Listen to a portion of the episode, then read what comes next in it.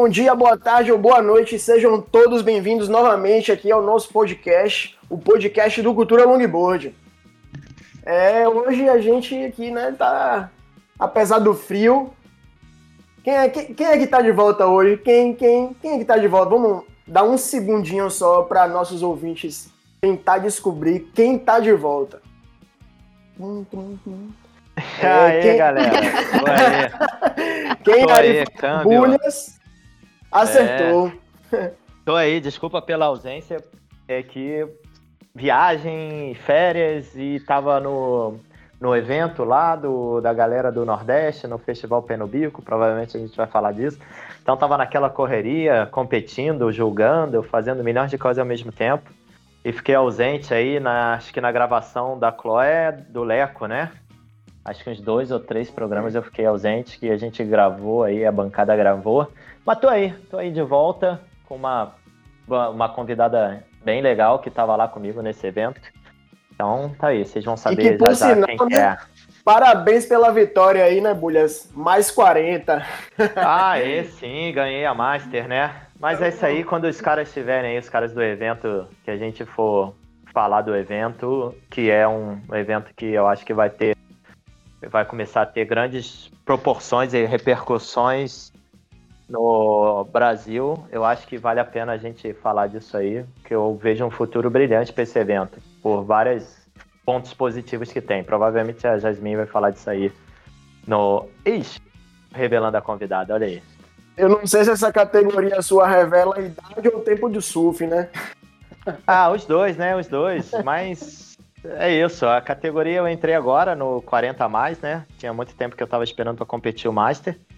E alguns eventos o Master é 35, outros eventos é 40. Então, no, em alguns jogos que eu fui já pelo trabalho, eu vi que a idade era 40, outros de pranchinha os caras botam 35, mas tamo aí. Mais para frente a gente faz um, um bate-papo falando do evento, provavelmente a gente vai falar algumas coisas hoje. Mas estava com saudade de voltar, tenho recebido muito feedback legal, essas andanças pelo Nordeste eu, eu tenho que deixar um abraço aqui já de cara para a galera do Clube de Longboard de Ponta Negra, em Natal, para a galera do Clube de Longboard do Ceará. Entendeu? Tem uma galera que ouve a gente, que sempre escuta, os caras do Nordeste aí super antenados. Para a galera dos longboard velho, que é a galera que tem um membro em João Pessoa, o resto da galera em Fortaleza. Então, é uma galera muito legal que encontrou comigo na praia, trocou outras ideias, elogiou o podcast e estão sempre ligados aí nos episódios da gente. Grande abraço para os clubes de longboard do, de todo o Nordeste aí. João Pessoa, Natal, Fortaleza.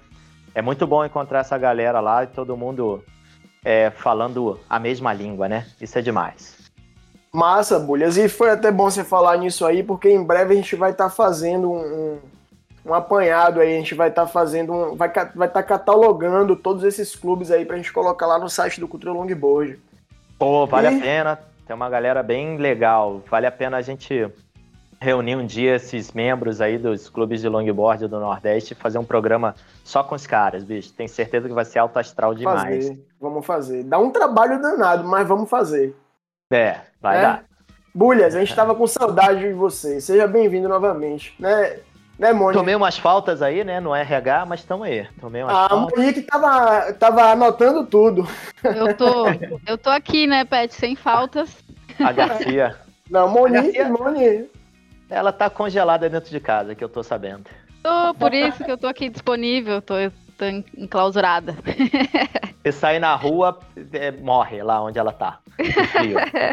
Já vai direto pro soro. Saiu na rua, vai ah. pro hospital. A gente já, já tá acostumado já.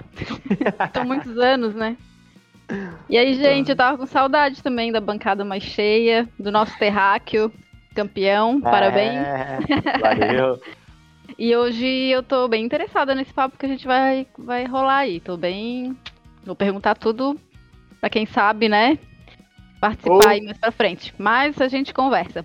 Mas antes do, de começar o bate-papo, eu queria pedir o espaço para mandar um abraço para o João Pedro lá do Atalaia, que rolou esse final de semana o campeonato de longboard lá, não sei se vocês ficaram sabendo. Sim. Sim, no Mores. Deu uma onda massa e não pude participar, infelizmente, mas eu queria estar lá presente. No próximo, se tudo der certo, vou vou tá lá.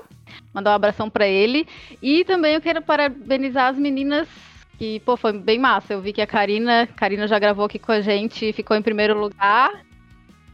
Oi, Popinhaque. Sim, mandar parabéns para ela, um beijo. A Dani, cara, a Dani ficou em segundo lugar. Eu tô assim, ó, muito chocada com a evolução dela. Ela começou, ela aprendeu a surfar agora e ela ficou em segundo lugar, já tá caminhando pro bico, tá muito massa, assim. A Dani, a Dani. O professor é, é bom. O professor, é ah, bom. o professor é bom, já começou no melhor mar, né? Com o professor top, com prancha top. É a esposa do Gui, da loja lá da Lupe. Alô, ah, sim, sim, sim, sim, sim. É. Eu vi o Gui postando no Instagram. Pô, parabéns, Dani. Parabéns pra Dani, tá muito legal o surf dela e bem bonito também. Bem, bem lindinha. é isso aí, vamos lá. Parabéns, galera. Parabéns, João Pedro. Massa, parabéns. E, J, e JP também já gravou um ah, episódio já, com, já. com, a gente aqui também, né? Sim, sim. O episódio lá dos gordinhos. Você também pode. Isso. Legal. Mas antes da gente chamar a nossa convidada de hoje, eu quero dar uns avisos aí é, para a galera que, que acompanha nosso podcast, é, que a gente lançou agora né, a Batalha de Rios. Né, é um, tá sendo um, um, evento inédito aí na, na rede social, no Instagram, né, especificamente, e que a gente lançou aí, vai ter várias premiações bem bacanas e, e, vai, e são são nove premiações, né? é, sendo que vai ter a premiação dos jurados, que um deles. Hoje, a bancada toda aqui, os jurados estão todos aqui hoje, que é eu, Bulhões e Monique Garcia. Somos os jurados aí da categoria oh, é, premiação dos jurados, que quem ganhar aí vai levar para casa uma quilha pé no bico, tamanho 10,5 da, da Centerfins. E tem a segunda premiação, que é a votação da galera, que isso aí a gente tem oito, oito premiações aí. E a galera vai estar tá aí no Instagram votando, comentando, compartilhando no vídeo de, de sua preferência. Né? Então, participem, tem o um link lá. Quem não quiser é, mandar por e-mail, que nosso e-mail é culturalongboard.gmail.com. Tem o um link lá na nossa biografia, que é o Linktree tem diversos links lá, entre eles tem o link para você enviar o vídeo do Rios. Você preenche o formulário e aí no final tem lá arquivar. Você pode arquivar, arquivar até cinco vídeos, mas é, e aí você preencheu esse formulário, anexou os vídeos, já tá mandando pra gente aí para poder a gente começar e em breve começar a compartilhar para é, fazer essa batalha de rios aí. É, ser mais um sucesso nosso, né? Então é isso. É, e, né, galera já, já vem escutando todos esses avisos aí nos outros episódios, não vamos prolongar muito. Hoje a nossa convidada é uma convidada que... Peraí, peraí, Deixa eu fazer um agradecimento especial, pelo menos sem citar nomes, assim, só para os caras que é, contribuíram. Eu fiz uma, um stories pedindo contribuição para o podcast para a gente pagar os custos das plataformas Boa, que suportam aí o nosso, o nosso podcast, né? Que é o SoundCloud, o Deezer, o Spotify. Spotify. Tudo isso tem custo, então quero deixar um agradecimento especial para a galera que ajudou com qualquer valor. Cara, nem se preocuparem em se deixar registrado aqui o, o nome, mas eu quero deixar registrar pelo menos esse agradecimento genérico para todos aqueles que, através do meu story, stories, contribuíram aí para a gente bancar esse custo de mais um tempo no ar aí nas plataformas. Oh. Obrigado, galera. Depois eu vou fazer mais um stories mandando o e-mail, né, que é o Pix do Cultura Longboard. Quem puder contribuir com qualquer valor já é muito bem-vindo. E a nossa conta é em dólar.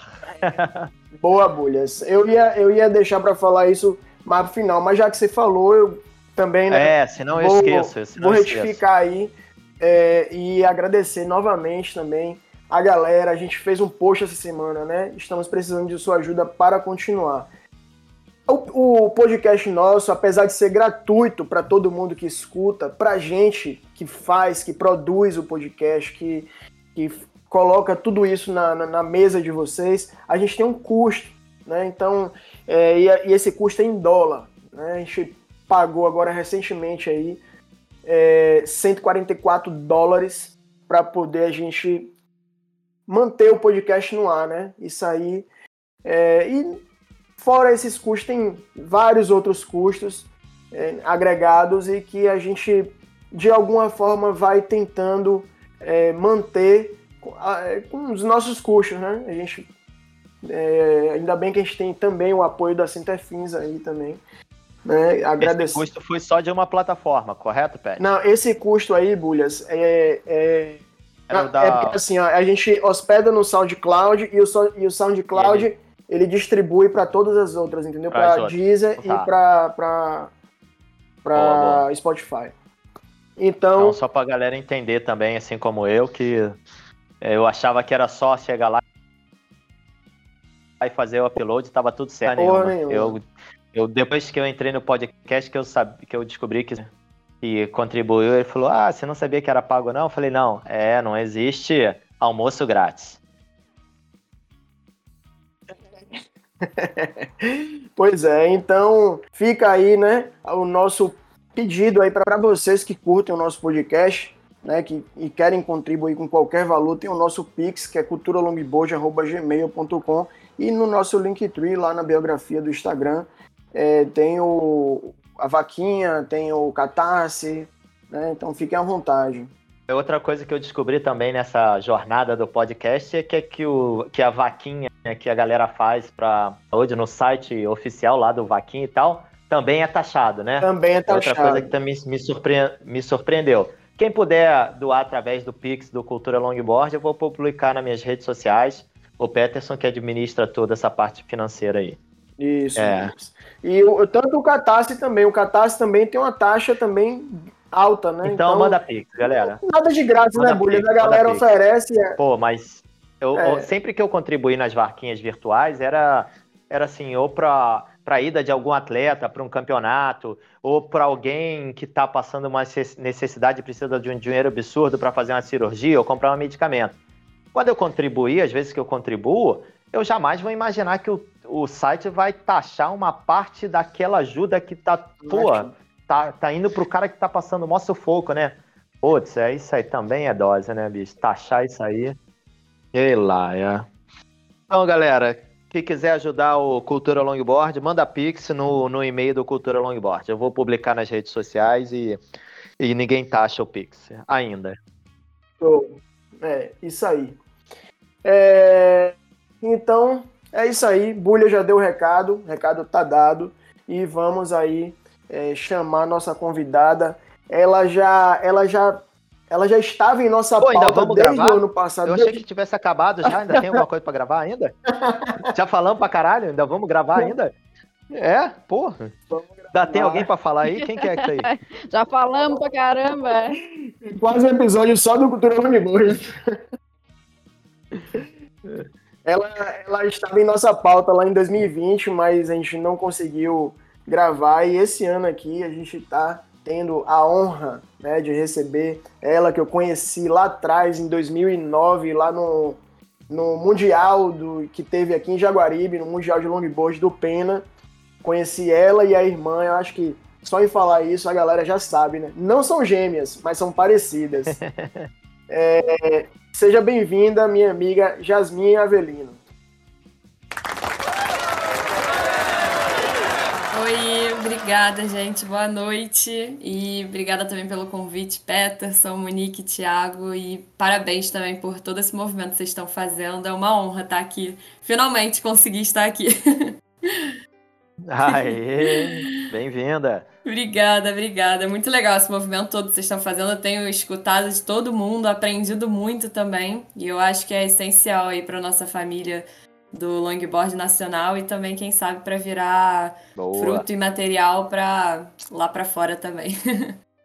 Com certeza. É, a gente costuma falar aqui que o Cultura Longboard ele é um ele é universal, né? Ele abraça todas as tribos do longboard, ele abraça todos os grupos, famílias do longboard espalhadas no Brasil inteiro e, quiçá, no mundo todo, né? Então, é, isso aqui é, é feito de surfista para surfista e para ficar aí pro resto da vida. Com certeza. Jaz, antes de você começar a falar aí, eu quero é, anunciar nosso novo apoiador, né? Nosso novo apoio aí. Mas antes eu quero vou, vou só vou ser breve, né? Porque o papo é longo e a gente precisa dar continuidade.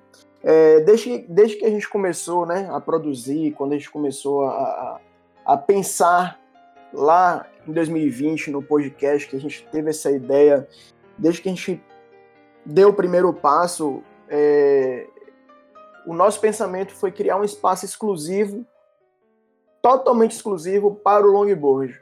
Né? Então, é, a gente vem numa troca muito boa de, de, de energia com todo mundo, com os, os, entrevistados, as pessoas que passam aqui na bancada, com os nossos seguidores no Instagram. E isso é muito legal.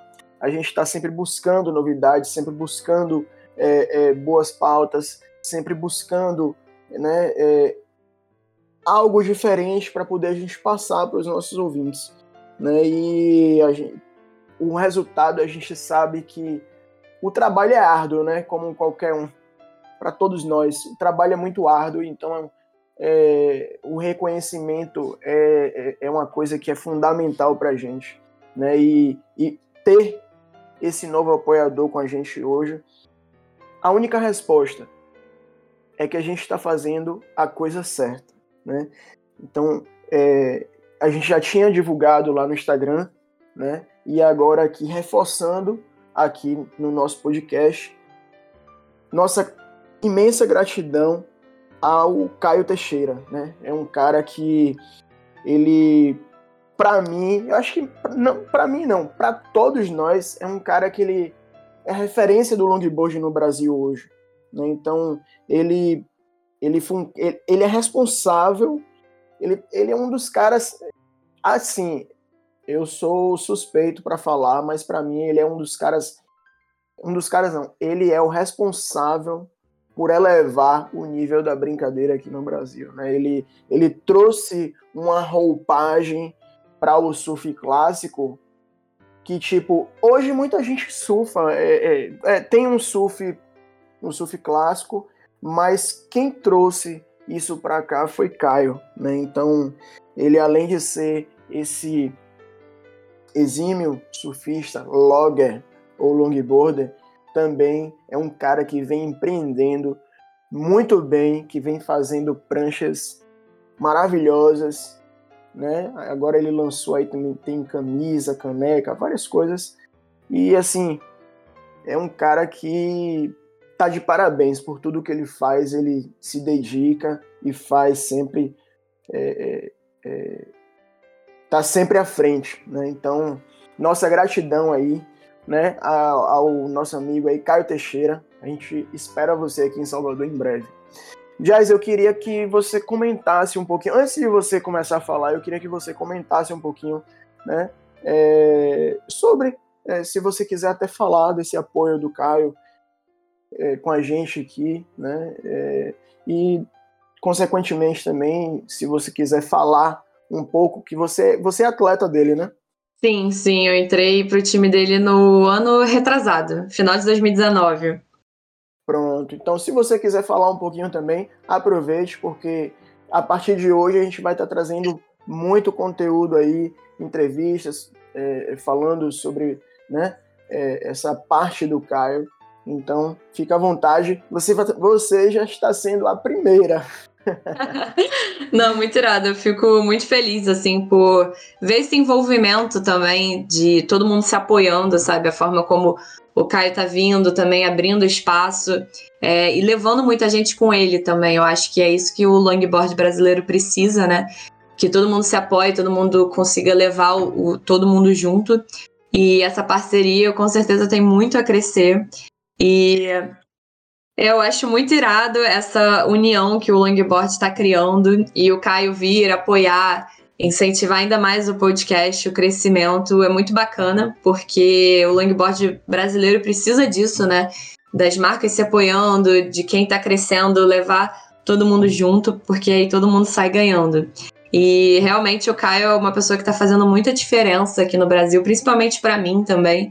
É, trazendo né, o movimento do surf clássico, esse novo olhar, tirar um pouco do foco também só competição e abrir essa visão do, da diversão, do free surf, de surfar por prazer, que eu acho que era o que estava faltando um pouco essa visão, até para atrair é, novos amantes do esporte, não só apenas quem vive isso como atleta e como competidor. Eu consigo ver que hoje em dia, com as minhas alunas, da, por eu ter tá, estar surfando agora com as pranchas clássicas, pela beleza né, do surf clássico, que é lindo de se ver também, atrai muito mais gente de fora. E eu acredito que isso tem muito da responsabilidade dele de estar tá ampliando ainda mais o longboard pelo Brasil e não só quem já vivia o esporte, vindo por influência de pai, mãe, enfim. Então eu fico muito feliz com isso. E também por eu estar envolvida com o Caio, foi uma pessoa que me ajudou muito a crescer assim, em pouquíssimo tempo. Eu vi o quanto o meu surf evoluiu, o quanto eu me apaixonei. Eu, eu, eu, sempre tive um surf muito mais clássico, assim, mas eu acabava que negava um pouco as pranchas single fin, as pranchas mais pesadas, por surfar aqui na Macumba uma onda que é forte. Os campeonatos também sempre eram em ondas mais diversas e eu achava que o log nunca se encaixaria.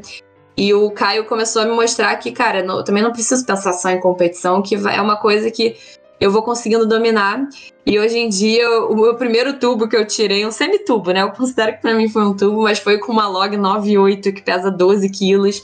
Hoje em dia eu me sinto muito mais confortável no mar grande, no mar cavado, no mar buraco com a minha log, por entrar melhor, por ter mais domínio dela. Então ele foi assim um percussor aqui no Brasil para trazer esse movimento e tá ampliando muito mais também a visão da galera poder escolher o equipamento que quer surfar, né? Então, isso é muito irado e eu acredito que vai trazer também muitas coisas boas para o Cultura Longboard, assim como trouxe para mim. Legal, legal. É, qual é esse modelo que você falou aí?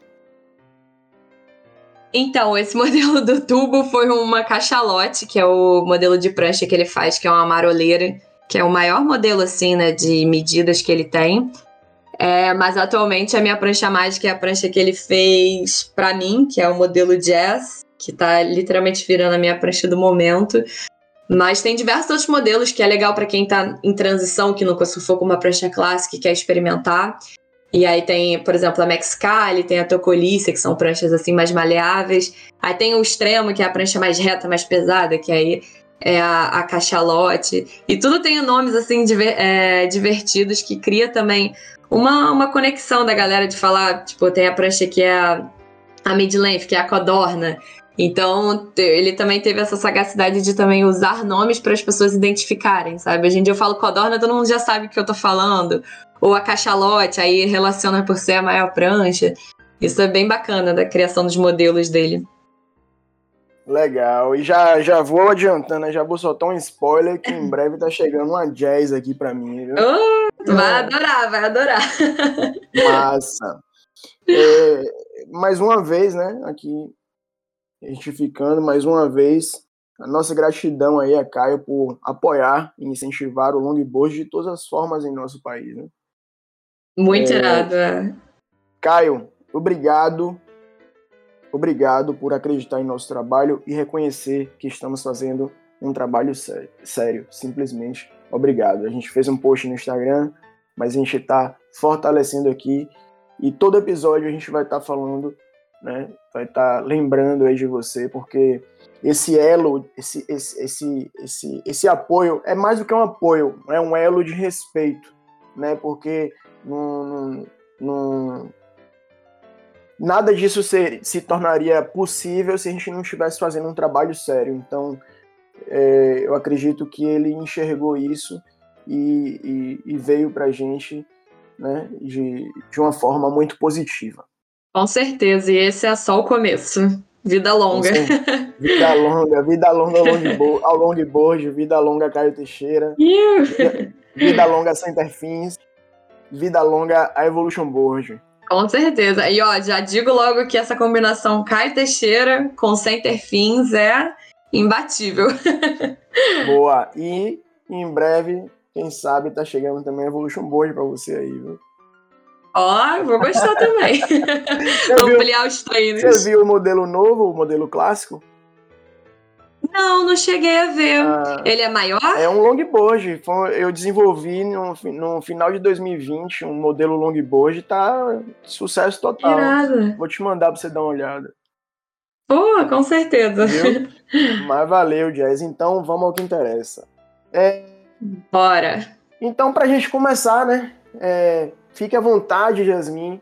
É, o espaço aqui, como eu costumo dizer, é totalmente seu. Fique à vontade. A, a bancada aqui já sabe como é que funciona, então. é, se você hoje o nosso- a nossa pauta aqui é para a gente falar sobre o seu projeto Bailarinas do Mar, né? Mas se você, se Bulhas, se você já quiser também trocar uma quero, eu bola com com Jasmin, Porque essa aí eu conheço desde pequenininha, desde que é uma pirralhinha, eu vejo chegar na praia com o pai, com a irmã mais velha. Então eu quero, quero que ela conte pra galera toda essa história dela aí, na, essa trajetória em cima de uma prancha, porque já tem bastante tempo, apesar de ser nova, ela já tem bastante bagagem. Então, conta aí, Jasmine, como é que começou essa história com, com surf, com longboard? Conta pra galera que não conhece essa história desde o comecinho. Beleza. Nossa, hoje em dia eu vejo também, eu falo, meu Deus, tô ficando velha, que faz tempo isso já. eu vi você falando que tá chegando na categoria Master, eu falei, meu Deus, daqui a pouco é a minha hora. ainda fal- falta muito, viu, velho? Pelo amor de Deus. Essa, essa, essa espirralhinha aí, tudo lá na Macumba, lá na Praia da Macumba, eu já via crescer surfando. Já tava lá, ela, Chloé, a molecadinha toda lá.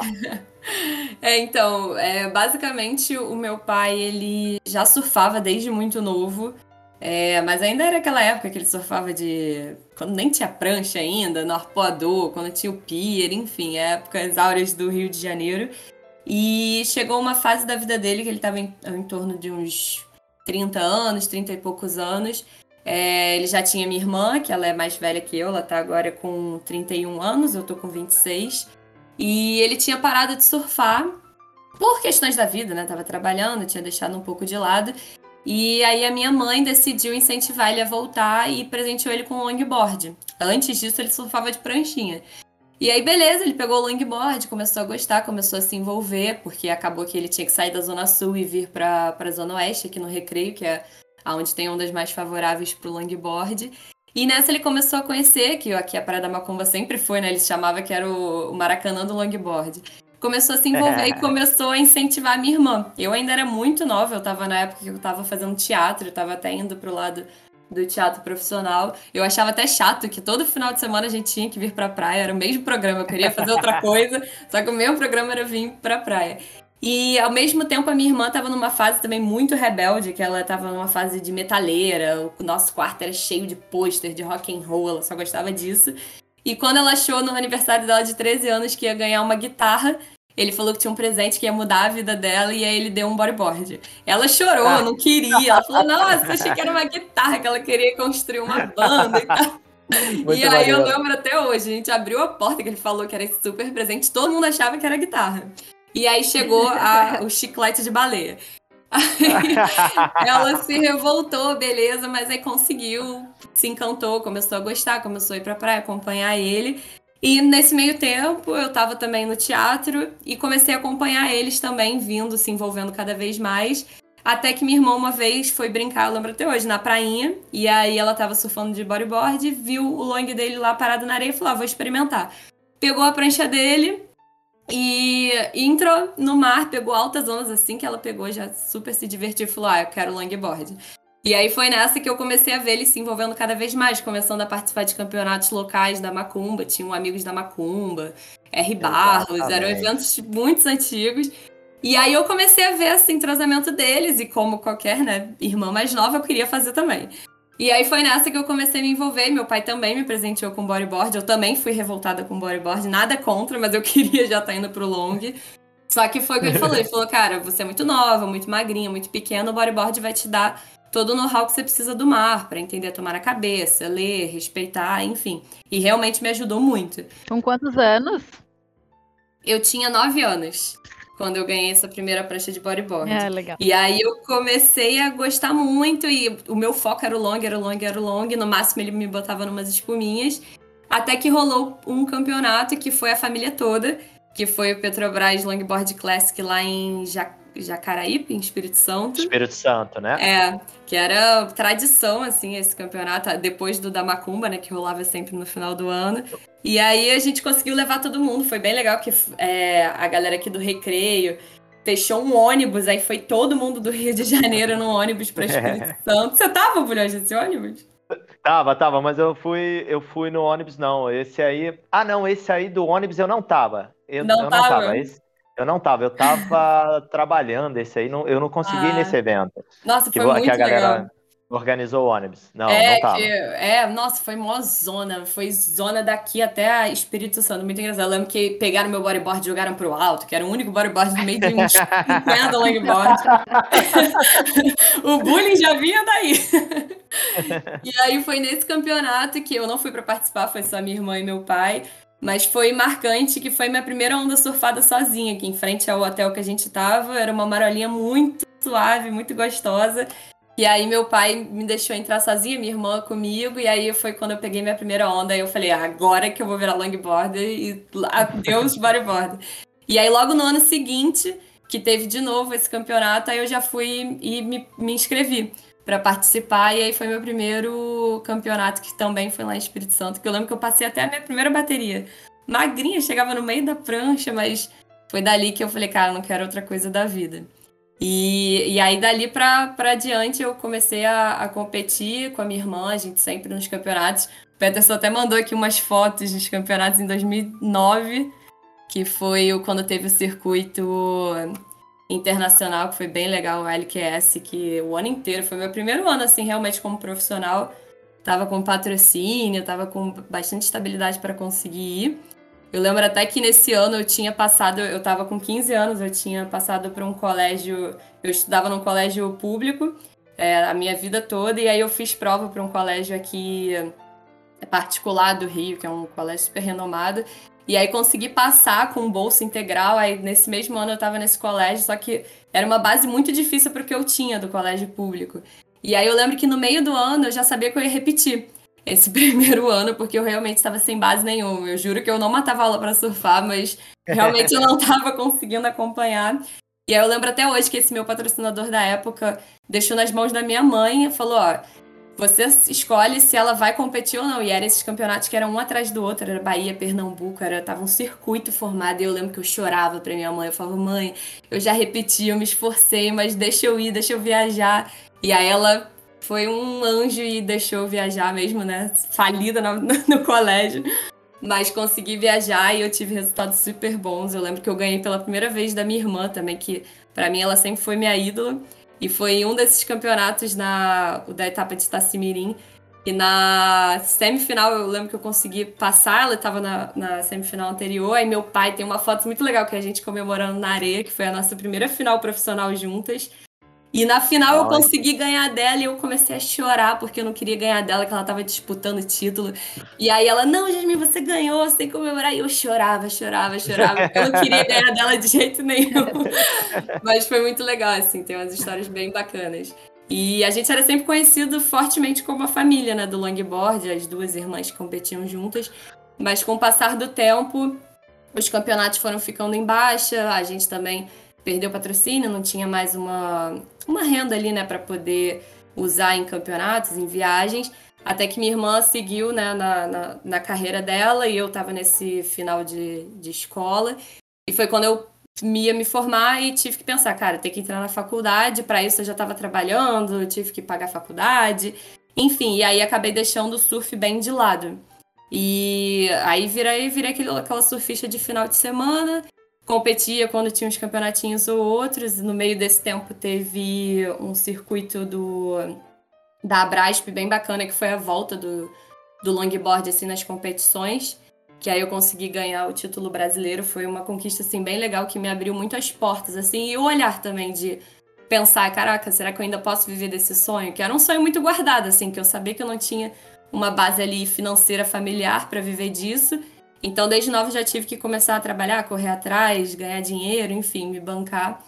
E foi nesse título que eu falei, caramba, abriram portas, o, eu, participei do meu primeiro programa no off também logo em seguida, que foi a primeira vez que eu viajei para fora, eu nunca tinha ido para fora e foi assim, nossa, meu olho brilhava a cada, cada onda surfada, cada lugar que eu tava conhecendo. E foi daí que foi apimentando cada vez mais esse sonho.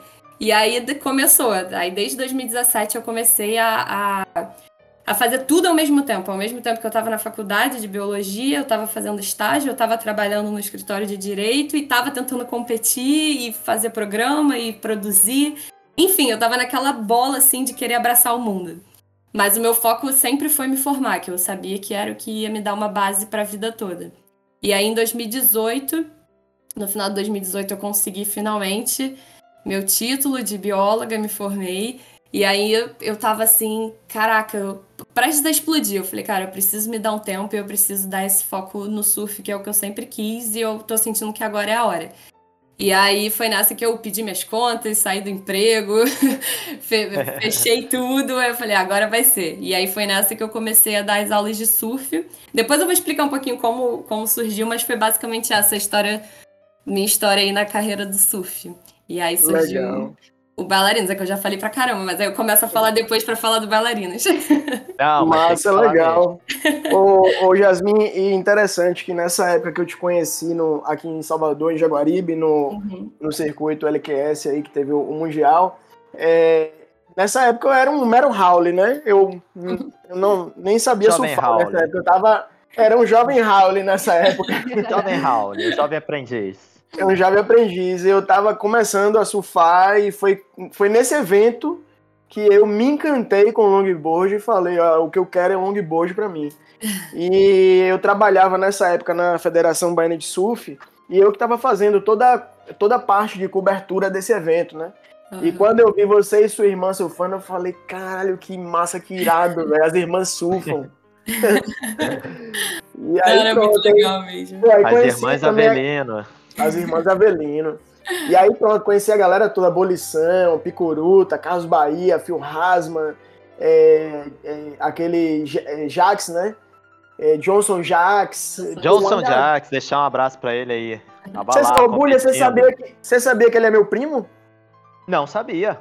É meu primo, agora ele é um primo meu distante, mas é meu Tava primo. Tava lá competindo, ele. deixar um abraço aí, grande competidor. Tava lá no, no evento, no festival na Praia do Madeira.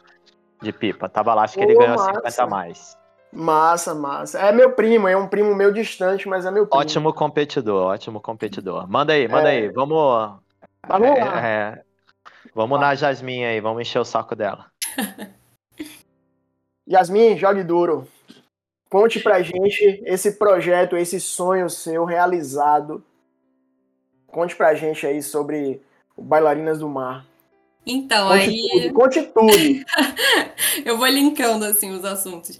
Não, aí... é, não. Tem, hum. que, tem que contar a parte do. De, agora, daí para frente, 2018 para frente, que quando começou a dar certo, que você começou a fazer Sim. um planejamento e trabalhar ali, levar o surf realmente a sério. É, então, aí desde quando eu comecei a decidir, né, fazer, viver do surf, né, como eu conseguiria fazer isso, porque eu também teria que continuar ganhando dinheiro, né, não poderia viver sem nada. É, o que sempre me abalou muito, assim, nessa história, né, dessa trajetória toda do surf, foi a questão que era muito presente a desvalorização feminina. É, vocês acompanharam isso e viram que a gente, nós tínhamos poucas representantes realmente no, no longboard feminino, mas também não tinha a parte do incentivo. Eu sei que também é difícil só julgar, julgar, julgar e falar que não tinha incentivo, que não tinha investidor, mas acabava que era real essa, esse fato de não ter é, uma premiação boa pra gente, não tinha às vezes muitos campeonatos, as marcas não eram voltadas para o longboard. É, aqui no Brasil, pelo menos no Rio de Janeiro, sempre foi muito forte a cultura de que o longboard era uma prancha de transição, ou era para aprender, ou era para quem era mais velho. Então, assim, zero tinha uma valorização pro longboard, a gente sempre caía nos mares piores, aí tinha sempre briga é. quando o mar tava ruim, aí botava as meninas no mar grande, era, era uma briga eterna. E aí eu comecei a observar isso e aí eu via, eu comecei a ver matérias que saíam de mim, eu já assim com 20 anos, e falava, não, porque a nova geração de Jasmine e Avelino. Aí eu até brincava, eu falei, gente, eu vou ser nova geração até quantos anos? Porque aí eu falo, caraca, tipo, a nova geração tinha que ter 10, 11 anos. E aí eu comecei a ver até atletas incentivando filhos, sobrinhos, primas, enfim, a irem pra pranchinha e não pro longboard. E eu falava, cara, tipo, se ninguém incentivar, vai morrer aqui na minha geração, na geração da Chloé, e é isso. Cadê a nossa nova geração? E aí foi nessa que eu comecei a falar, cara, eu quero fazer alguma coisa que eu via que não tinha nada voltado pro surf feminino de longboard e conseguir fazer pelo menos a minha parte. Porque eu nunca tive o sonho, assim, de ser campeã mundial, de competir, de viver essa vida de competidora. Eu nunca tive essa alma competidora. Eu sempre fui muito. Essa questão de eu ter chorado lá com a minha irmã. Era sempre muito assim. Eu chegava na final e eu nunca conseguia ter a garra de ser campeã. Porque eu falava, ah, tá bom, já cheguei aqui, já subi no pódio. Eu sempre fui muito easy, assim. Então eu via que eu queria mostrar o longboard de uma outra forma, sabe? Além das competições que eu via que muitas vezes não é a competição que atrai novas participantes, novas integrantes da modalidade, e sim mostrar o lado bom disso e, consequentemente, vem uma diversão ali, uma competição para conhecer. E aí foi nessa que eu falei, cara, eu quero fazer alguma coisa que vá atrair novas meninas e que vá mostrar o quanto o longboard também é legal, sabe? Mostrar o que é o longboard além da pranchinha. E aí foi nessa que, quando eu me formei, eu falei, cara, o que, que eu vou ver do surf? Eu pensei, vou dar aula de surf voltada para o longboard, que era o que não tinha, pelo menos aqui no Rio nunca existiu. Tinha professores particulares e tal, que às vezes sempre acabava dando pro longboard, mas nunca especializado nessa evolução e só para mulheres. E sempre, assim, é, acaba que mulheres se sentem muito mais confortáveis, acho que a Bonique pode até concordar com isso, é, quando você está lidando com outras mulheres, sabe? A gente tem um olhar, uhum. uma forma de falar, uma forma de ensinar, que isso abraça muito. E aí foi nessa que eu comecei a dar as aulas particulares, eu comecei a anunciar no Instagram, boca a boca. Comecei a ter as primeiras alunas e aí começou a bombar, assim, já era verão, era comecei em janeiro de 2019. E aí comecei a dar aula tanto no Arpoador quanto na Macumba, porque nessa época eu estava morando ainda na Zona Sul. E foi nessa que eu comecei a ter muitas alunas, muitas alunas, e várias vinham assim, muitas vinham de escolinhas de surf, que elas começaram, né, já sabiam ficar em pé, mas elas queriam continuar no longboard, mas aí acabava que a escolinha incentivava a diminuir prancha, como sinônimo de evolução é estar com prancha menor. O longboard é realmente só a transição. Então elas começaram a chegar para mim a se queixar disso e aí verem o quanto o longboard é legal e até se sentir muito mais confortável com o surf. Porque muitas chegaram e falaram, cara, eu tava quase desistindo, porque eu via que eu não conseguia evoluir, só podia surfar, sei lá, uma vez na semana, duas vezes na semana, e acaba que indo numa prancha menor te requer mais disposição física, você tá mais tempo na água. Então o longboard também permite isso, essa diversão para quem não, não é atleta, para quem não tem um ritmo muito forte. E isso foi crescendo cada vez mais, e eu não tinha um nome ainda, era só realmente as aulas. E aí foi nessa que eu comecei a observar, eu falei, cara, eu vou começar a levar essas meninas para viajar, porque além de ter essa descoberta, né, de estar tá surfando, de estar tá conhecendo gente nova, fazer uma surf trip é muito especial também. Compartilhar uma onda nova, tá com outras meninas, respirar isso. E aí foi nessa que eu elaborei a primeira surf trip. E aí eu pensei, cara, eu preciso ter um nome, porque eu não quero fazer a ah, trip da Jasmine. Eu queria fazer realmente um nome que as meninas se identificassem e formasse marca, realmente né? um grupo. Exato. É, não, não foi nem muito uma marca, era mais que eu queria que elas se sentissem como uma família mesmo, fechar, não fechar um grupo, mas elas se reconhecessem, sabe, como tal coisa. E aí, eu, um belo dia, eu na autoescola, lá naquelas mil e uma horas obrigatórias a fazer, eu sentei e falei, cara, vou criar um nome, vou criar um nome. E aí foi nessa que eu fui buscando referências e eu lembrei que todo mundo falava que o surf de longboard feminino parecia uma dança, que parecia que era uma bailarina. E aí foi nessas que surgiu o nome Bailarinas do Mar. E assim, super pegou. Eu vejo hoje em dia muita gente usando, se referindo. Então é isso que eu achei mais legal, que era exatamente o que eu queria, que reconhecessem as mulheres surfistas como bailarinas do mar. E, e aí fiz a primeira viagem, que foi um sucesso que a gente fez para Itamambuca. Aí nesse mesmo ano eu consegui fazer duas edições para lá, todas bombando assim, tipo muito forte, meninas da pranchinha vindo. Nossa, foi muito legal assim o movimento. E aí, no ano passado, 2020, eu consegui fazer uma edição um final de semana antes da pandemia. A gente voltou assim, o mundo tava um caos, que a gente tava meio que out de tudo. E aí, no fim do ano, eu consegui, com muito esforço, muita garra e tudo deu certo, a primeira edição que foi longa, que foi de uma semana lá pra Pipa.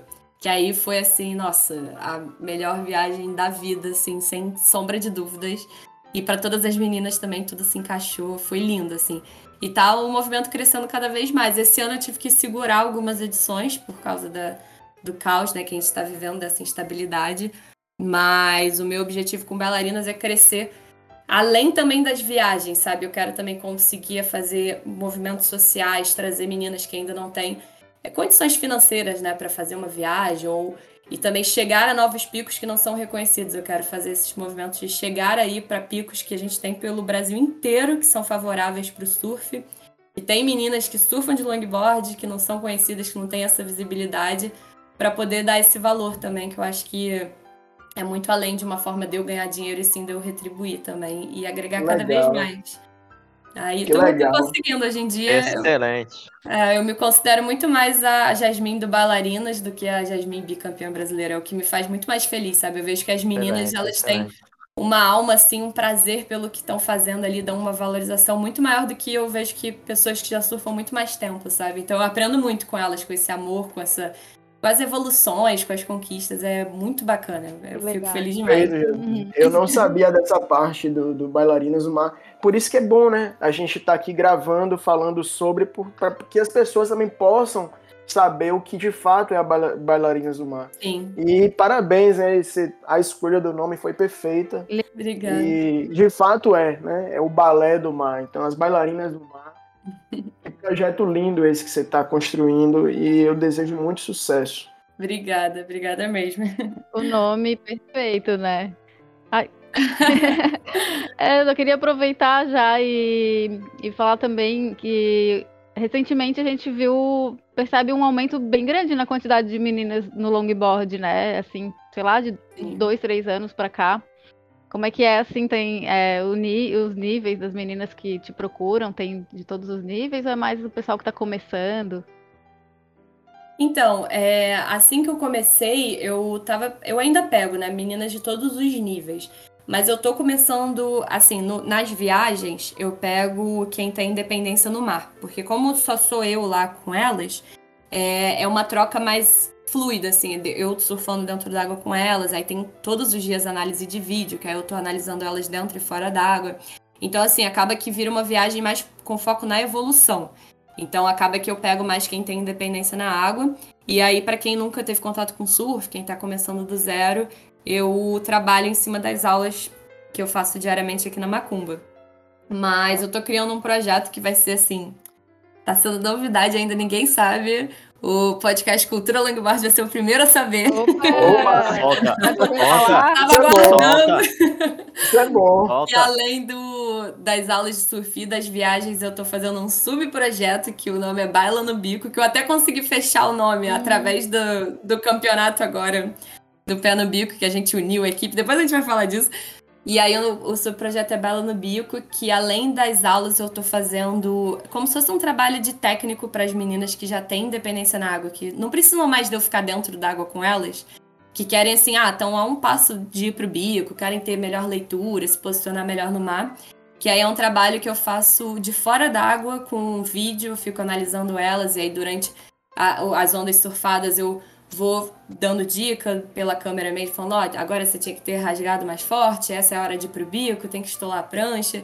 E aí elas recebem todos esses vídeos e tudo com foco assim para quem quer realmente fortalecer mais aí o, o, a imagem né, do longboard feminino, independente se quer competir ou se só quer evoluir pessoalmente mesmo.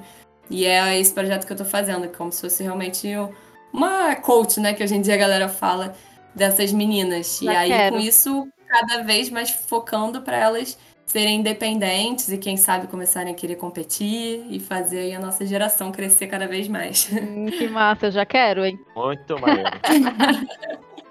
Não, ajuda botar... muito a evoluir. Se eu botar uma peruca e mandar um vídeo, tá... vale?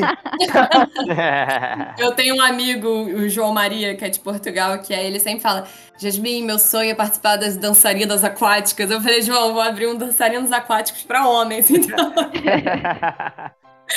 Figura. Vou botar uma peruca, fazer um vídeo. Vou botar uma peruca, fazer um vídeo e vou mandar aí para ver se eu se eu, se eu recebo um feedback desse.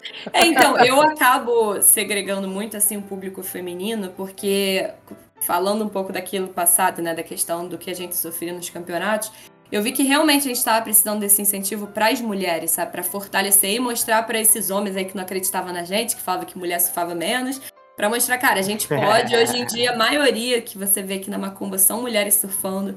Nos campeonatos, os últimos campeonatos que tiveram, as mulheres dominaram, assim, tanto nas pontuações quanto no público. Antigamente, pô, a bateria feminina era hora de almoço. Todo mundo saía, ninguém assistiu a bateria feminina.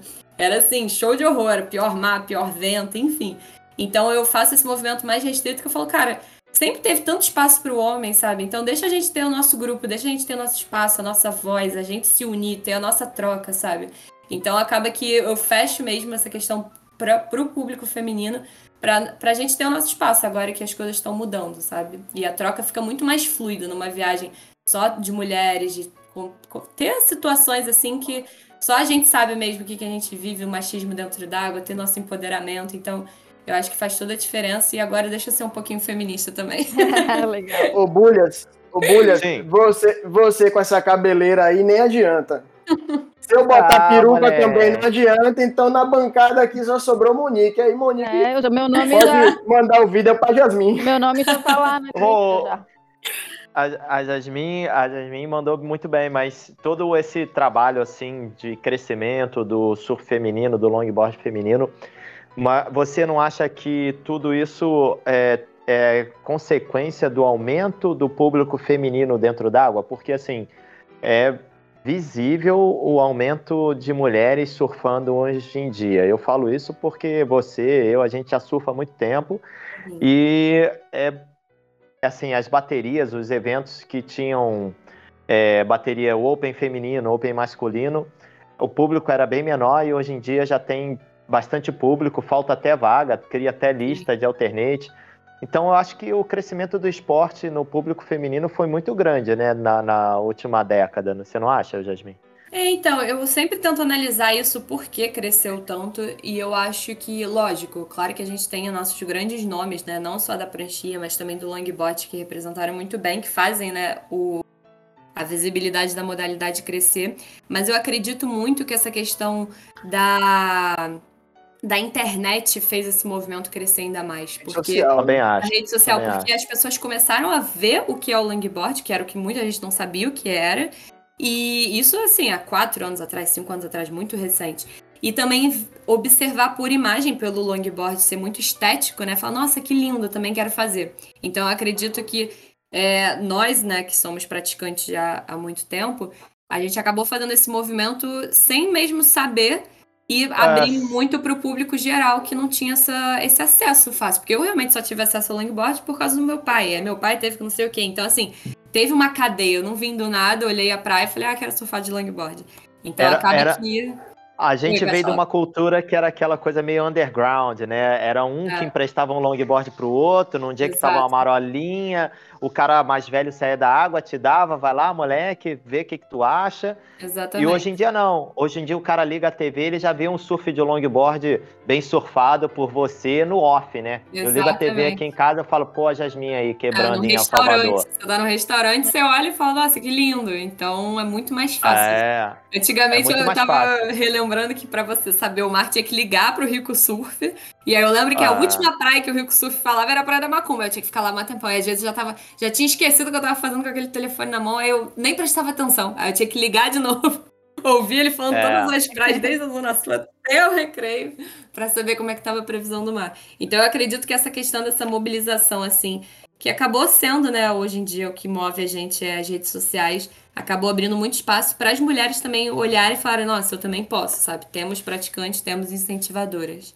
Ô, Jasmine, Perfeito, eu, eu também concordo com você. Eu não, eu não vou mentir que a primeira vez, a primeira vez que eu vi a Jasmine no canal Alves, fiquei felizão. É tanto que a primeira vez eu fiz um post no meu stories do Instagram, aí falei, botei pra galera assistir e tal. Pô, fiquei felizão, né? Porque a, a gente que. Eu, eu, que conheci lá atrás, né, naquela época, em 2000, 2000, 2009 e tal, que evolução de, de, rede social e tal. A gente até falou um pouquinho sobre isso no episódio com a Chloe Calmon, que ela falou do Facebook e tal, que ela e Marcelo Carboni ficavam é. É, pentelhando a galera, então... Muito maneiro, é, né? Essa evolução da, né, do mundo, da, da internet, da rede social, acabou trazendo todos esses... Todo, existe a parte ruim, mas a parte boa é muito, é muito legal e trouxe diversos benefícios, né? principalmente para o surf. Exatamente. Ah, isso aí, isso aí é igual na vida, bicho. É, tá, tá disponível tanto para o bem quanto para o mal. Se não existisse a internet, se nós não tivéssemos essa facilidade de informação, você na sua vida você tem sempre o livre-arbítrio de fazer uso para o bem ou para o mal das suas decisões. Na internet é a mesma coisa, bicho. Você faz o uso para o bem ou por mal. Tem gente que usa para ver só merda e tem gente que usa para se educar. Verdade. Então, uhum.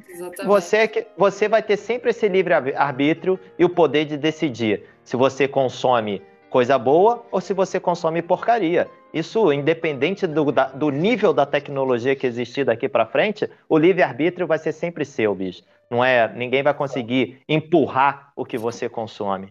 Então as pessoas estão vendo um estilo de vida. Você vê, assim, eu já disse isso aqui no podcast e repito agora com a Jasmine aí.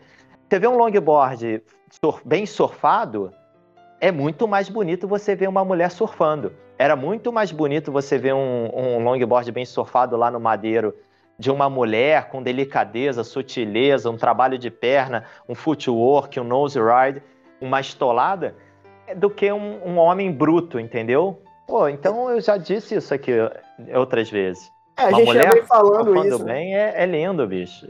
É um balé. É, é, por isso que eu, é um balé. É. é. Uh, Jasmin, é, então só para eu entender, a gente entender melhor assim, como que funciona o projeto do Bailarinas do Mar. É, normalmente são viagens, né? Tirando a aula de surf, lógico que tu já falou, mas é, esse outro projeto que são é, só viagens. E o que está incluído, assim, tu faz análise de vídeo, tem outras atividades, tem uma equipe contigo, como que funciona? Então, é, desde que começou, eu, eu sou aquela pessoa assim que eu tenho pode parecer meio clichê, mas eu boto muito amor e muita intensidade no que eu tô fazendo. E aí acaba que eu fico um pouco desconfiada, assim, de integrar muita gente para fazer, porque sempre tem aquela pessoa que só quer ganhar dinheiro ou quer só olhar um lado que vai beneficiar o outro, enfim. E acaba perdendo um pouco a característica do, do que eu quero proporcionar para todo mundo. E aí, desde o início, sou eu que faço praticamente tudo. Tanto que o Instagram tem várias meninas que vêm e falam: Oi, meninas, queria saber tal, tal. Eu falo: Oi, é a Jasmine. Ou então falo: Ai, como é que eu faço pra tela com a Jasmine? Eu falo: Ai, comigo tá falando. Confesso que às vezes eu não consigo dar conta de tudo. Eu demoro bastante, assim, às vezes, para responder, que eu ainda não consigo administrar tão bem isso. Mas a viagem também, eu que comecei a organizar tudo do zero, desde escolher o lugar para ficar, desde escolher as meninas, fazer as inscrições, pagamentos, enfim, é bastante coisa mas tá dando para dar conta. E aí o primeiro que foi para Pipa, eu fechei com uma agência de viagens que fez a parte da do aéreo, nessa né? parte mais de logística de pagamentos das passagens aéreas. Mas mesmo assim, tudo hotel, é, fotógrafo, transfer, enfim, tudo isso eu estava correndo atrás e consegui fazer para com que servisse né, da melhor forma para as meninas. E aí o que está incluído na viagem sempre é a minha minha parte do meu da minha assessoria ali em cima das meninas, né, para ajudar elas a evoluir. Tem análise de vídeo de todas as quedas que elas fazem aí todo dia. Esse de pipa, por exemplo, a gente ficou sete dias e aí a gente surfava todos os dias, cinco e meia da manhã até umas sete, oito horas, aí ia pro café. Depois do café já entrava nas análises de vídeo, já caía dentro em cima de todo mundo, corrigindo, melhora isso e tal, não sei o quê.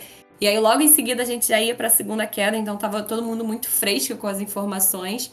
E aí terminava vídeo de novo à noite para ver o que que deu para evoluir, o que que dá para mudar. E é muito visível assim a evolução das meninas em pouquíssimo tempo. Às vezes de um dia para o outro já dá para ver como a postura melhorou, a forma como ela tá lendo, a calma, enfim. Então isso é bem legal e além disso, as fotos também estão incluídas, hospedagem. Eu ainda estou me adaptando para essa questão para os lugares que são mais distantes com a questão das passagens aéreas, porque às vezes envolver terceiros acaba que o preço sai muito mais caro, então eu também eu gosto de fazer um evento que eu pagaria. Então eu não gosto também de sair subindo o valor muito alto e acabar também é, nichando muito o público, né? Então eu ainda estou assim, às vezes eu faço uma viagem que inclui tudo, tem uma viagem que não inclui, então ainda não é tão certo a forma e o modelo como é, porque eu ainda não achei os parceiros ideais para isso. Mas é, isso, que eu perguntar, isso que eu queria te perguntar. Você, nessa logística assim de viagem com grupo e tal, Você não tem nenhuma agência de viagem parceira ainda? É assim Não, que você único- tenha. É, então, o que eu fiz foi esse da Pipa, que aí eu tive uma agência de viagens, que aí fechou comigo, mas não, não quis definir nada com eles certo. É, até porque eu não sabia mais aonde eu ia fazer. Enfim, eu quis deixar mais. E eu não consigo fechar um calendário definido, porque às vezes eu tenho muitas coisas pra fazer. Eu tenho um, uma- um- um trabalho pra fazer ali, umas filmagens pra fazer aqui. Então eu não consigo gerar um calendário com muita antecedência. Então, a- nesse momento, pra esse de pipa que eu vou fazer em setembro, eu tô com um agente de viagem só, que aí tá me ajudando nessa parte da emissão das passagens dela. Mas aí, delas, mas aí contato com o hotel, com o transfer, com o fotógrafo, pagamento, sou tudo eu que tô fazendo. Socorro. Caramba, Mas tá é- é, é. Dá pra aí- ver que, dá pra ver que o, o, o projeto é sua essência, né? Exato, eu acho bom, assim. E aí, quem faz as análises de vídeo é o Paulo, que é o meu namorado. Ele, o Bulhões, conhece. Você não Ele- conhecia, não. Tem. É, o Bulhões conheceu ele no workshop do Caio. E acaba que eu gosto muito de trabalhar com ele, porque ele é muito profissional, ele é advogado, ele não depende disso. Mas ele foi a primeira pessoa que me abraçou, assim, falou: Eu te ajudo. E é uma forma que me ajuda muito. Por exemplo, no, os, as viagens para Itamambuca. Ele tem carro, aí a gente vai no carro dele, ele me ajuda, me ajuda toda na parte da logística. E acaba que querendo ou não se torna um homem para me ajudar, assim, no SOS, sabe? Sei lá. Teve uma vez agora da, de Tamambuca, que aí faltou um monte de coisa, tinha acabado água, não sei o que. Aí ele chegou, pegou e foi lá resolver as coisas. Aí trata com, com os terceiros. Enfim, se torna uma presença ali pra me ajudar, né, no SOS. Pra resolver as coisas. E é uma pessoa que eu sei que tá ali pra realmente me ajudar e não pra, sei lá, só ganhar dinheiro ou só pensar com um olhar diferente do meu. Então, ele é a pessoa que sempre me ajuda, que tá sempre me acompanhando nas viagens. E, e fotógrafo, quando é pra Itamambuca, as primeiras edições eu fiz com a Sam Manhães, que é uma fotógrafa aqui do Rio.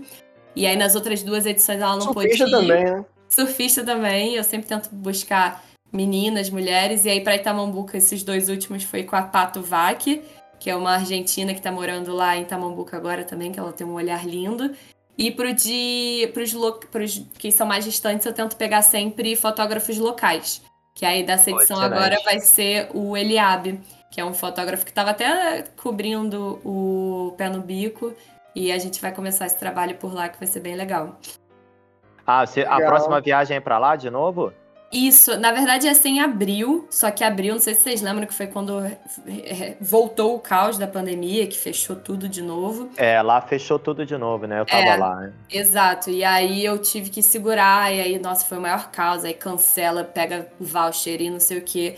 E aí, porque a gente tava bem na janela de espera quando realmente a janela de viagem, quando virou esse caos e fechou tudo. Aí eu preferi segurar e aí te remarquei pra setembro. Aí vai ser agora, vão ser dois grupos, porque o primeiro bombou, tinha muita gente interessada. Eu falei, cara, vamos ver se vai dar.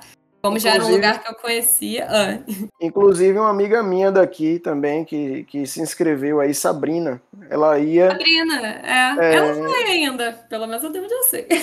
É, não, ela vai. Ela, não Ela tá- foi. Ela não foi porque cancelou, né? Por conta da Exato. pandemia. Ela fez Mas até ela- uma prancha pra ir também. Isso, fez uma Caio Teixeira. Aham, ela tava super Ela, ela tava no mar super empolgada e chegou pra mim, porra, eu vou pro, pro Bailarinas do Mar lá com Jasmine. Eu falei, pô, que massa, velho, Jasmine, é gente boa, Isso. vai lá tal, vai ser massa.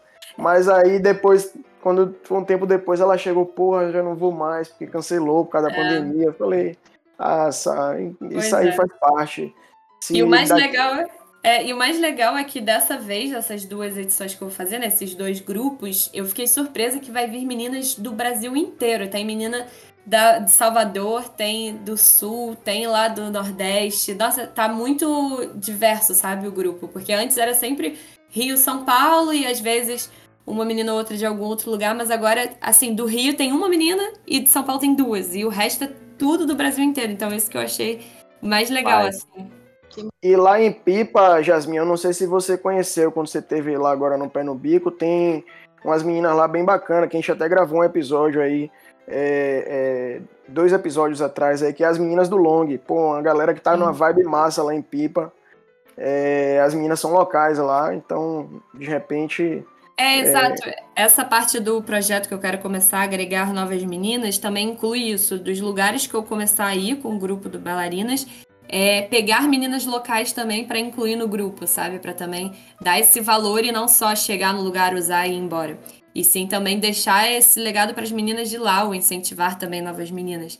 E dessa vez, esses grupos da Pipa, eu também tô aqui já na mira de saber quem pescar lá de pipa para convidar para estar tá lá com a gente no bailarino. Eu vou até eu vou até contar aí com sua ajuda também, porque tem uma dessas meninas aí que das meninas do que se chama Bárbara, ela vai me ajudar também da mesma forma que a gente vai catalogar é, os, os, os, clubes, né, os, os grupos de longboard no Brasil, a gente também vai catalogar todos os grupos de femininos de longboard espalhados ah, pelo Brasil a gente vai estar tá catalogando isso aí para colocar lá no site do Cultura Longboard. Pô, maneiríssimo. Aí depois eu vou trocar uma ideia melhor com você sobre isso para a gente clarear melhor. Beleza. Jasmine, é... e esse grupo que tu leva para viagem são quantas meninas por vez? Exatamente isso. Então, são sempre. Era o que você ia perguntar? Cara? Exatamente isso. Qual é a quantidade aí do grupo? Então, eu sempre privo para 10 meninas, no máximo. Porque ah, muitas querem me matar, falando, me inclui, só mais uma, só mais duas. Mas assim, cara, pensa num grupo de 10 longboarders chegando num pico. Então, assim, já é muita gente. E sem falar que, como são meninas que já têm independência, eu não tenho um instrutor, não tem ninguém, só sou eu mesmo orientando. Acaba que se for um grupo muito grande, assusta. Eu acho um desrespeito também com a galera local. E sem falar que acaba que eu acho que perde um pouco aquela. o entrosamento. Não, e perde a qualidade. Exatamente. Aí, pô, eu quero. Eu tenho. Faço questão de falar com todo mundo, dar dica para todo mundo, analisar todo mundo. E sem falar que elas se tornam amigas também. Então eu acho que se ultrapassa esse número, acaba se tornando demais, sabe? Pela qualidade do evento, pela harmonização ali de tudo, de chegar, de pela logística. Então acaba que eu sempre fecho em 10 pessoas. Tem um ou outro que vai um 11. Aí tem às vezes uma menina local, aí você entra no grupo e vira 12, mas assim, eu realmente abro vaga para 10 meninas. Esse dos dois grupos da pipa são 20 meninas no total, mas 10 em cada, divididos. Boa, curti assim de, de saber também que um grupo de 10 pessoas também eu acho que já tá no máximo ali, num, mais que isso já fica meio caos para controlar, Exato. né, cara? E, e, qual é a duração, mais ou menos, de uma, de uma surf trip aí com você, ô Jasmine? Então, para esses lugares mais distantes, é, eu tento fechar sempre em uma semana, até porque eu acho que é o justo, né? Se deslocar lá pro Nordeste, pô, se preparar para uma surf trip e ficar pouquinhos dias, né? Não vale a pena. E aí, esses distantes são sempre de uma semana. E os mais perto, assim, no Rio, em São Paulo, aí viram um final de semana que aí começa na sexta de manhã e termina no domingo. Aí eu, é mais assim, para quem realmente não tem essa disponibilidade de perder uma semana, e aí fica mais fácil também a questão da logística para abraçar todos os tipos de público, né, também. Oh, boa. E quando é que você vai fazer um aqui para Santos aí? Quando é que vai botar Santos na programação? Pô, tá super na lista. Gente, eu tenho uma lista tão grande. Eu, eu tô querendo cada vez mais buscar picos, sempre que são favoráveis, né, pro longboard. E também picos desconhecidos. E, e Santos, cara, é onde eu praticamente, né, tive minhas melhores experiências lá. Uma ondinha maravilhosa. Eu tava em conversa com a Isa também. A Isa faz uns movimentos bem legais, né, em Santos. E ela falou que super abraçaria também o Bailarinas pra gente poder fazer. Se o, se o Corona deixar, tô aí. Qualquer lugar eu vou. Bom, espero é. também que você possa um dia trazer, né, pra aqui pra Salvador, pra gente. Com certeza. Não, e tendo a galera para recepcionar, melhor ainda. Eu penso melhor ainda, eu penso em você trazer o Bailarinas para cá na segunda edição do Noise Rider Festival em 2022. Aí, ó, acho justíssimo. Eu acho vamos? bem legal. Opa! Aceito. Super. Pronto. Vamos trazer, vamos trazer para poder a gente deixar bem florido aqui nosso festival. Com, Não, e as com... meninas gostam muito desse lado, assim, de viver também, conhecer pessoas, sabe, que vivem isso, que respiram isso. Tanto que agora, no pé no bico, né, que o Bulhão estava lá também julgando, ele conseguiu ver o quanto tinha. De... Não que sejam todas do bailarinas, mas assim, o quanto o número das meninas cresceram, quanto tem gente que admira, que chega e fala que é fã e que segue, que curte, que usa de inspiração. Então, assim, é, também atrair as meninas não só para esse lado, ah, só venha viajar. Não. Mas que vá também para os festivais, que consiga virar realmente um praticante que admira, que incentiva. Então, estar possibilitando elas de ir nesses eventos também é, só aumenta o amor que elas têm pela família mesmo que o longboard é, né? E lá no pé no bico deu para ver exatamente como isso ficou forte. Exatamente. Muito foi, bom. Uh, foi legal que lá no pé no bico teve a categoria cooperativa. E aí eu nem ia participar, eu cheguei lá, eu nem estava inscrita. E aí o Shalom ele falou, pô, já se inscreve, vamos participar e tal. Aí eu falei, ah, beleza, vamos. E aí, na mesma hora, eu tava com a Kenzie, que é uma aluna minha, que ela já fez algumas aulas e estava lá também incentivada por causa do último Bailarinas, que eu falei que eu ia. Ela falou, ah, eu vou também, vou para lá. Tava a Evelyn, que é aqui do Rio, que ela já é competidora, já é surfista há muito tempo também de long. E a Thaís, que é uma das minhas alunas também, que até quem divide casa comigo. Thaís de Castro? Não, não, é Thaís Sternfeld. Ela é, é daqui do Rio, a gente se conheceu através do mar e até hoje a gente virou. divide o mesmo teto. e a outra que também ficou apaixonada. E aí eu falei, pô, gente, vamos, vamos fechar o nosso grupo. E o engraçado é que um dos critérios dessa bateria era ter diversidade no grupo. Aí eu falei, pô, mas sacanagem, vamos fazer um grupo só das meninas. Então vamos, vamos botar o nome de bailarinas. E aí foi assim, nossa, virou um, um espetáculo o, a apresentação, porque aí juntou com o time Pé no Bico, que eram os meninos da organização. E aí foi muito legal, porque a gente foi toda florida, botamos um monte de flor na, na cabeça, aí botamos maiôs coloridos. E aí dentro d'água a gente botava o pezinho igual bailarina, aí ficava em pé, fazia na onda aquela posição de bailarina. E ao mesmo tempo ele estava parecendo Maria Bonita e Lampião, que eles estavam todos de, de cangaceiro, com chapéu de palha, camisa de botão. Nossa, foi muito legal. A, a praia parou assim, quando a gente saiu do mar, todo mundo, bailarinos, bailarinos. Nossa, foi muito legal. Foi a diversão. Pra mim, minha, minha melhor bateria que eu já corri na vida. Legal. Foi muito maneiro assistir também. Curti pra caramba, cara. Não, foi muito divertido. Virou um espetáculo mesmo.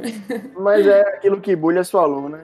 surf feminino ele é muito mais bonito. A delicadeza da mulher surfando é muito mais. É, por mais que exista um homem que surfe muito bem, que seja um dos melhores do mundo, ele não tem a delicadeza de uma mulher em cima Exato. da prancha. Exatamente. Então, é, chama atenção em qualquer lugar. Não... Então. Mas, pô, foi legal. Eu acompanhei também o, o, o pé no bico aí pela rede social. Eu tava com tudo certo para ir pro evento e de última hora tive que, que abortar a missão. Mas eu vi que o, foi muito legal lá e eu acredito que é, até né, estendendo aqui esse assunto com vocês aqui, aproveitando aqui na bancada, eu acredito que esse formato aí está sendo já um, formato meio que tipo a partir de, a partir de agora vai ser esse, esse tipo de formato aí os festivais, né? Então é, foi, foi bem bacana e acredito que a gente vai, vai trazer esse formato para cá também. Vai adaptar o Noise Weather Festival, né? É, eu acho legal esse formato de festival porque as pessoas se entregam mais, né? Eu acho que elas estão muito mais tranquilas, muito mais leves, sem aquela pressão de título, de dinheiro, de ranking. E eu acredito que atrai também muitas, por exemplo, essas meninas do bailarinas que não querem chegar lá por pressão, elas querem só se divertir, elas sabem que ah, não sei, não tem um nível ali para competir, para ganhar. Então elas querem entrar na água, tanto que eu fiquei falando para elas, eu falei, gente, se inscreve só para vocês terem a oportunidade de ficarem 20 minutos no mar sozinhas, só com umas duas meninas. Então eu acredito que os, os festivais trazem muito essa essência mais leve, sabe? Que acaba atraindo também outras pessoas além só dos atletas ou de quem tá na praia olhando. Isso, mas eu digo o formato, eu digo o formato que assim, é, o formato do festival, ele não, não, não existe a competição, né?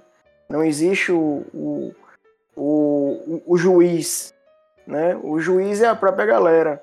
E, e o que, o que né, aconteceu, que teve em Jeri e agora é, no pé no bico, esse formato novo, né? Que além do festival, além da festa, da confraternização massa do longboard, tem também a competição que as pessoas vão para, né, é, não só para se divertir, mas também para competir, mas de uma forma muito mais leve. Exato.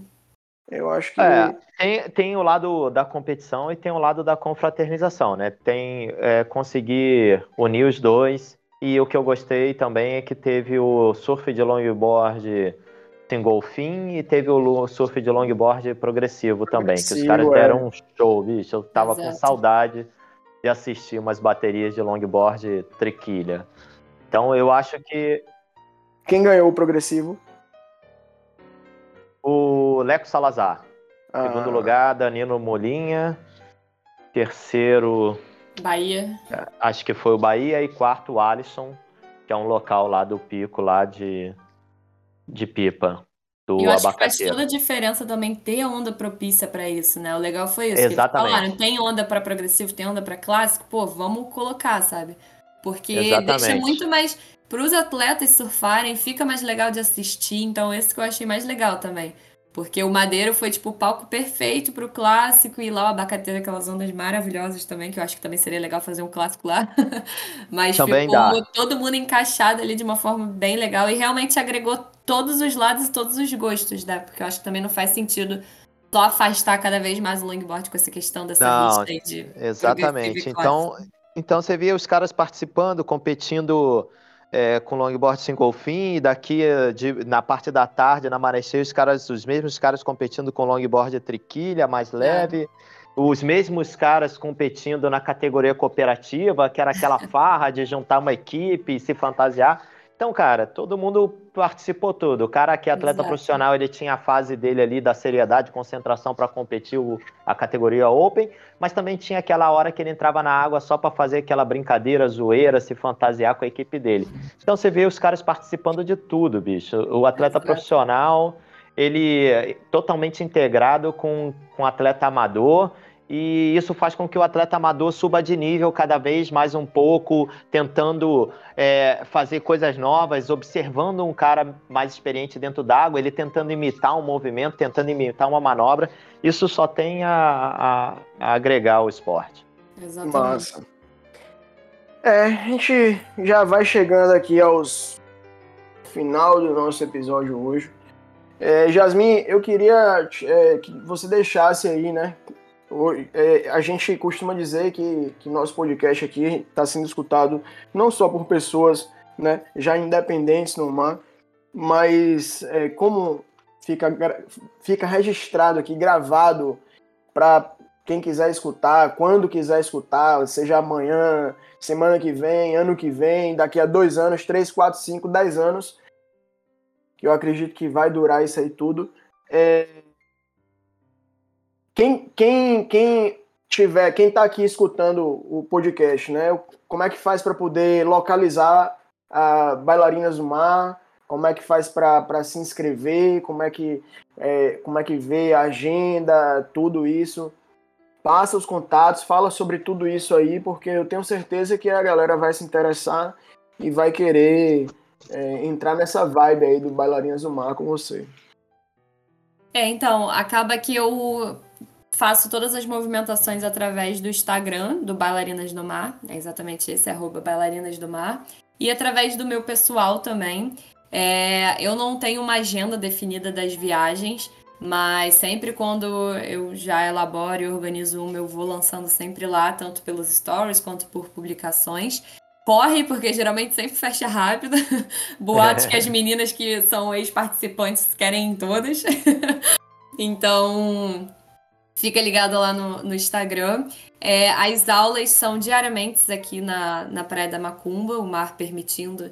Estamos dentro d'água e aí eu faço todo esse plano desde quem nunca surfou, para quem quer evoluir, para quem quer começar a dar manobras. Agora tem esses também com as análises de vídeo.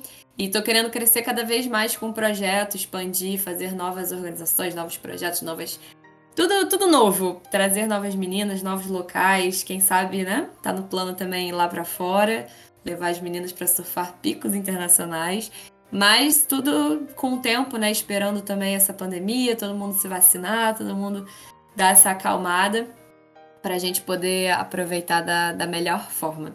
Então é isso, é só me procurar lá que a gente em E vale também, né? Tipo, a galera de fora, de outros estados, tipo, chegou no Rio de Janeiro, tá lá na Macumba, pode entrar em contato com você para de repente fazer um, um surf com você, é, Com né, para você orientar, para você é, ser um coach, né? Não, Você- com certeza. Eu digo que hoje em dia eu quase não surfo. Eu só dou aula ou eu tô com as meninas. Eu falo, meu Deus, eu não tenho nem mais tempo pra surfar. Quando eu dou as aulas, eu saio morta. Mas não posso reclamar, não, que é o que eu gosto. Às vezes pode ter uma menina que tá lá fora, que tem outro estado, e chega, pô, tô aqui no Rio de Janeiro, quero surfar e tal. Pô, eu vou aproveitar aqui e fazer um contato com a Jasmine, que é pra ela me ensinar a botar o pé no bico. Então, com certeza. Bailar por no exemplo, bico. né, entre aspas. Bailar no bico. Deixa eu já Ô, galera, aproveitar. tem um... já aproveitar. Se eu tiver um grupo, que na verdade já tenho, né? Um grupo de nove meninas, e a gente quiser agendar contigo assim. Tu trabalha desse jeito também ou não? É só com as tuas trips que tu organiza antes e abre as vagas? Não, eu também super faço isso. É, na verdade, eu tô começando a fazer. Eu até entrei em contato com algumas meninas do Ceará, tem alguns outros lugares também que elas falam, já, a gente tem já um grupo aqui. Eu tô falando isso com as meninas do Ceará e tem também de Balneário, Camboriú, que elas também estão querendo me levar pra lá. Ah, E aí elas já têm um grupo e elas falam, Jais, vem pra cá que a gente já tem o nosso grupo, a gente quer evoluir, a gente quer ter tuas aulas. E aí eu vou só pra, pra elas, sabe? Pra quem já é Ah, do legal. lugar mesmo. Balneário é E aí pertinho. isso é bacana.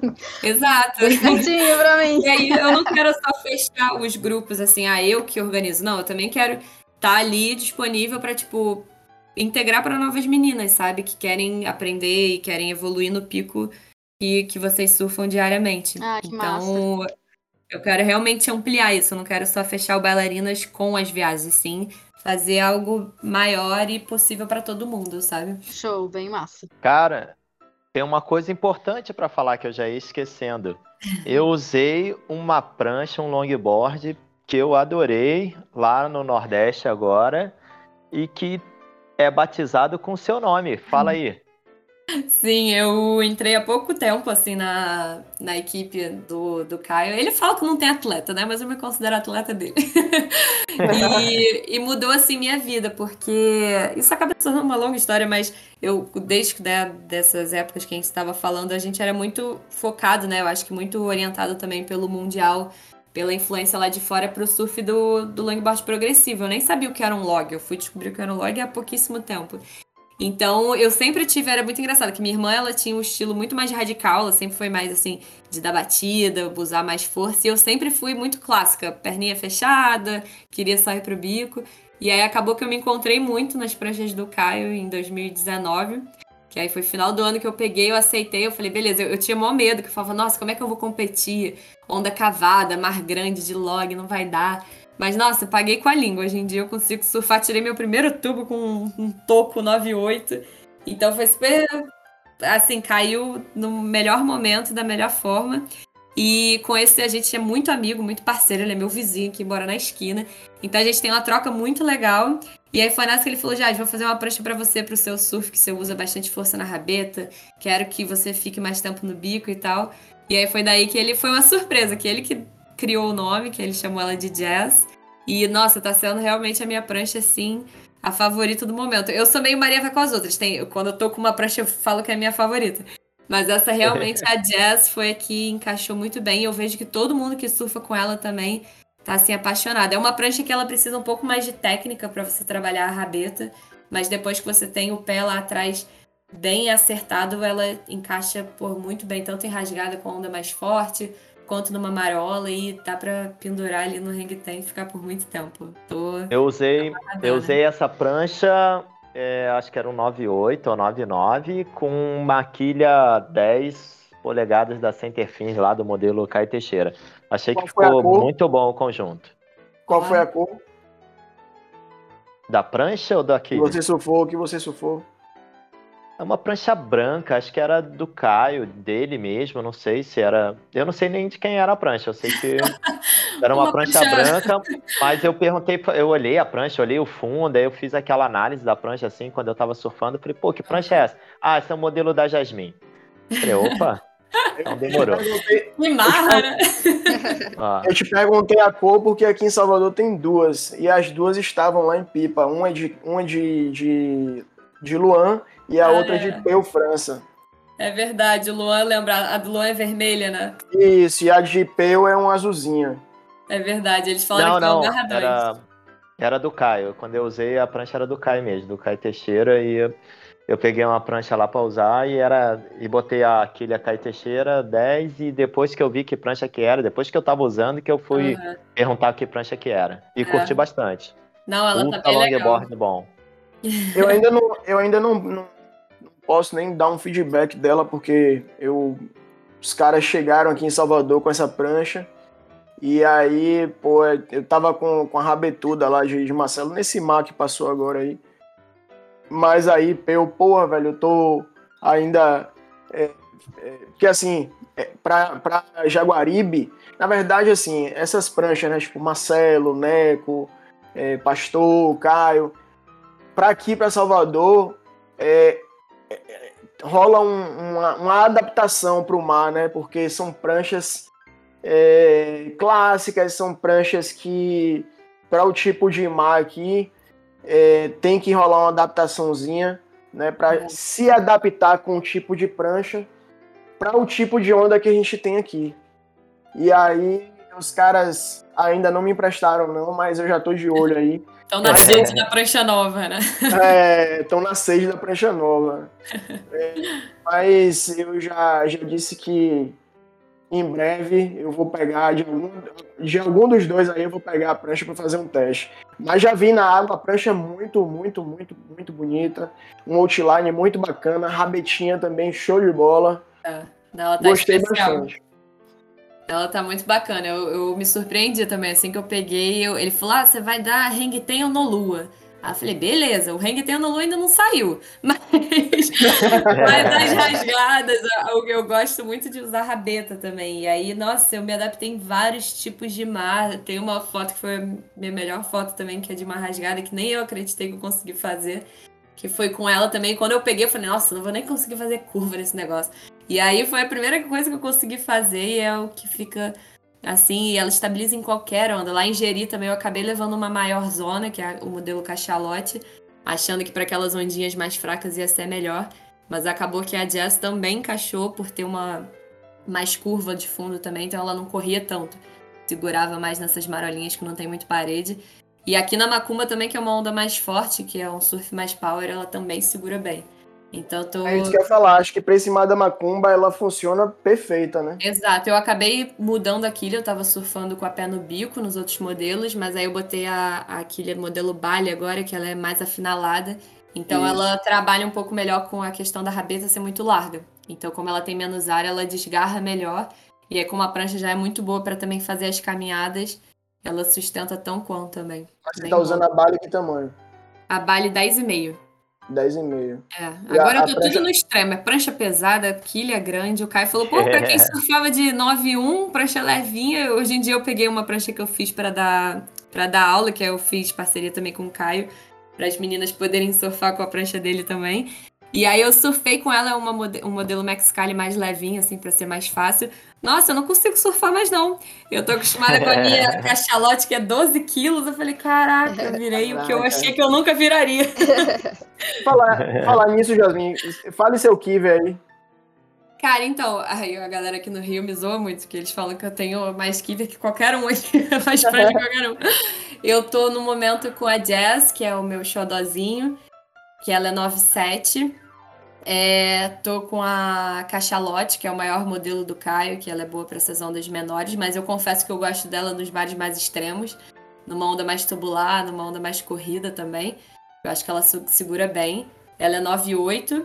É, a Mexicali, que é esse modelo que é bom para quem está fazendo essa transição, ou da pranchinha, ou da prancha progressiva, uma prancha que ela abraça bastante, ela não tem tanta dificuldade para quem está entrando no log agora. Ela é 9,5. E eu tô com duas no forno. Eu fui até ontem mesmo fazer os pigmentos, que é o modelo Codorna. É um tipo de prancha que o Caio tá explorando agora. É uma. Oi? A codorninha tá linda. Nossa, tá linda. E eu tô doida para pegar ela. Ela vai ser 7,2. É, eu quero com encaixe também tanto para triquilha quanto estabilizador e também para usá-la como mono. E ela é uma prancha muito versátil, assim, porque tem uma remada muito boa, igualzinha de quem tá de longboard. E ao mesmo tempo ela é muito solta, muito levinha, muito fácil de manobrar. Então, assim, para fazer uma surf trip ou para surfar um mar maior ou mais cavado. Mas enfim, ajuda bastante. Ela tem hum. pranchinha assim? Ela é tipo uma mid? É tipo uma mid-length. Ah, Exato. É, É, e aí, mas ela é muito boa porque ela é assim, ela, tem, ela é como se fosse. O, o Caio vai me matar por eu estar falando isso, é quase uma mini log. Mas porque ela é, ela é reta, ela não tem muita curva, então ela te facilita entrar muito fácil, dá pra você surfar com a base mais fechada também, mas ela te proporciona muita velocidade. Então eu sinto falta também do surf mais radical que eu fazia quando eu surfava com as pranchas progressivas. Eu peguei uma então ela dessa permite também muito agora. isso. Peguei uma dessa É, recente. não, o muito Thiago me, o Bulhões me ajudou a escolher aí. Tô, tô gostando bastante. Sentia falta também, né? Pra um mar mais pesado. Exato. Assim. Exatamente. E é legal também ter no Kiver diversas pranchas, né? E É. o, o É bacana bom é que que o Caio tá solta- fazendo.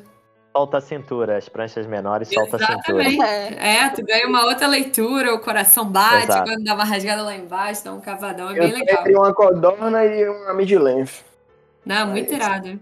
E o Caio tá explorando muito isso agora. Ele tá fazendo também o modelo sardinha, que é uma biquília Eu pequenininha. vi também, vi a sardinha.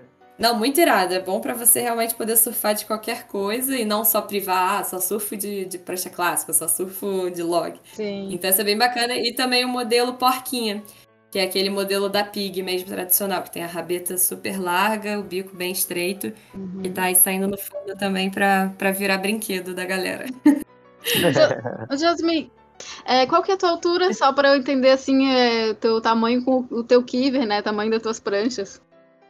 Eu tenho 1,73. Ah, tô ó. bem alta. Bem alta.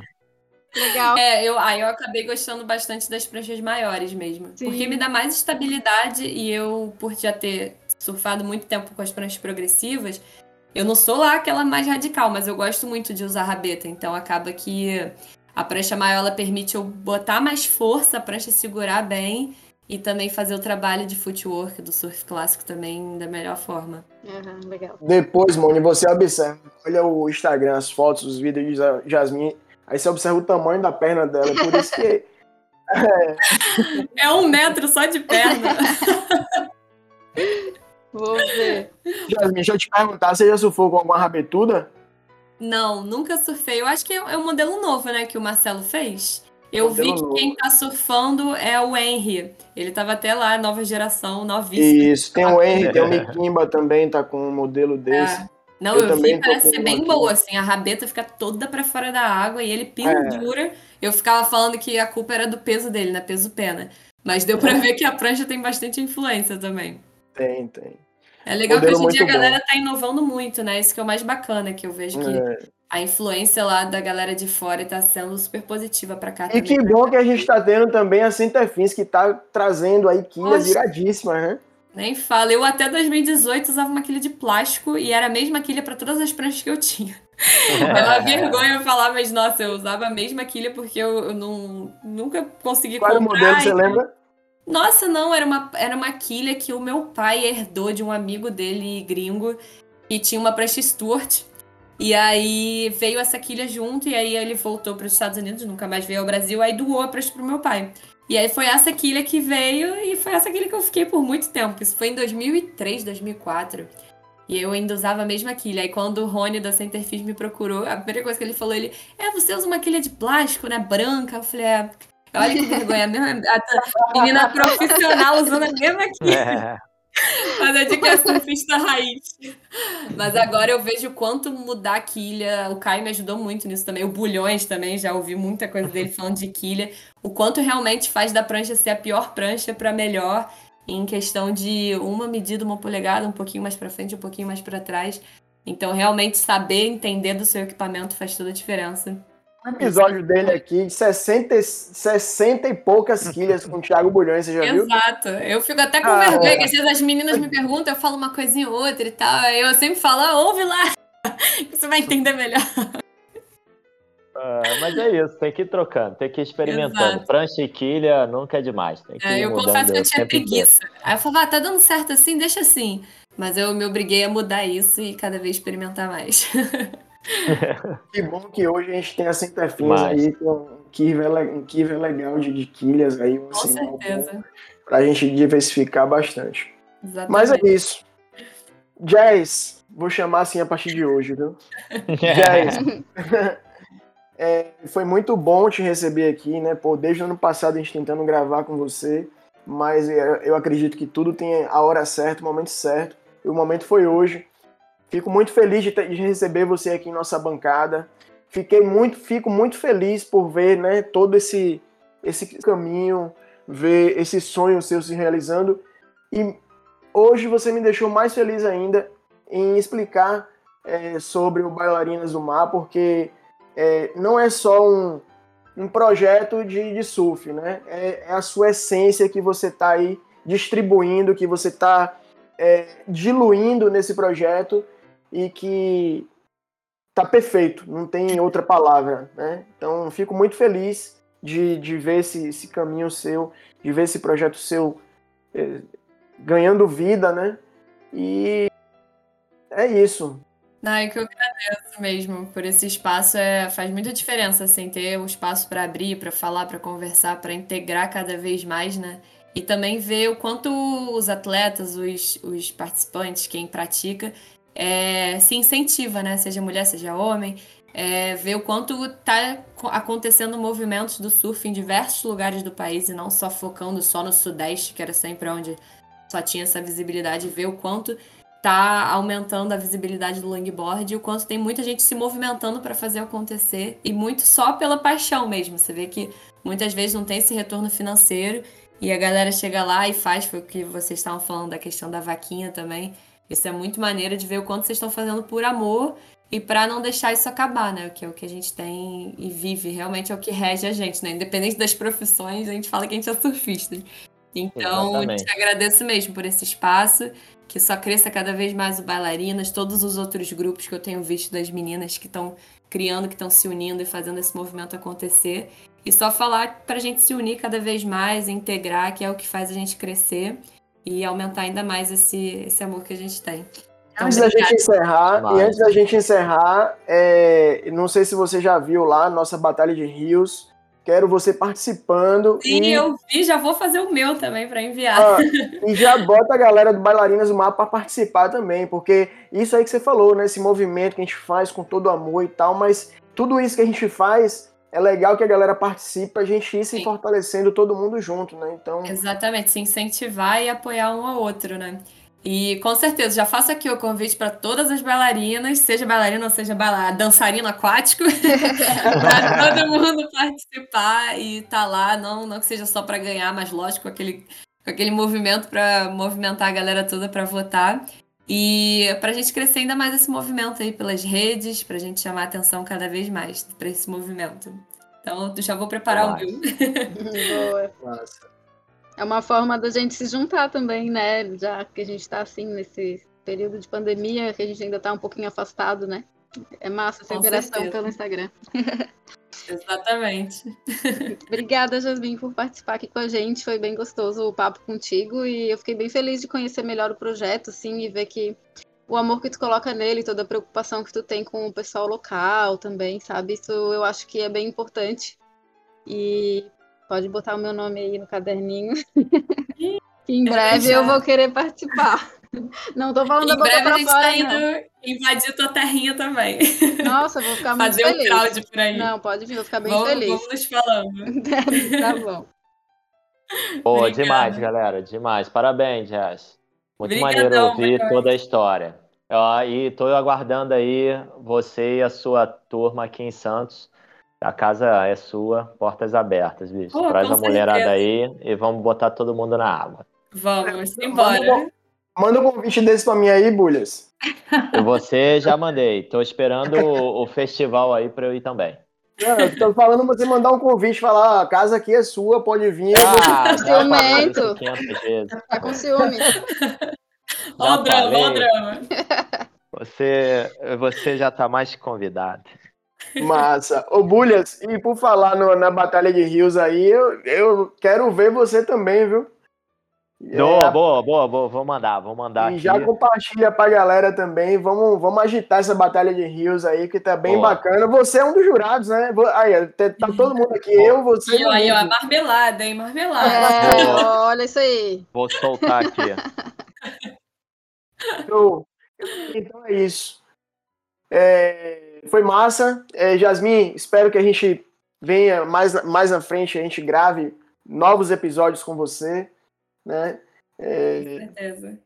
O Cultura Longboard está totalmente à disposição, né, da Bailarinas do Mar, se tiver aí, tiver um- algum material, manda pra gente, a gente bota lá no site, divulga, a gente grava um episódio aqui, fala, enfim, o espaço aqui é seu, seja bem-vinda, sempre que você quiser, só marcar e a gente aperta o play. Vou deixar um beijão aí pra nossa amiga e nossa seguidora e ouvinte do nosso podcast, Lu Miranda, lá de Recife. Tá jogando duro nos treinos aí com o Evolution Board e surfando muito também. Mas também, né, Lu, nesse pique especial que você surfa em Recife. Um dia eu quero surfar aí, viu? Mas também aguardo você aqui em Salvador pra surfar com a gente. Ih, muito Valeu. obrigada. Beijo tá dado. Então valeu, galera. Valeu, galera. Demais. Até a próxima, a gente se vê na água. Até a Valeu. próxima, galera. Valeu. Boa, galera. Boa. Bem maneiro. Gente, falei muito, minha boca tá até seca aqui. Ah, seu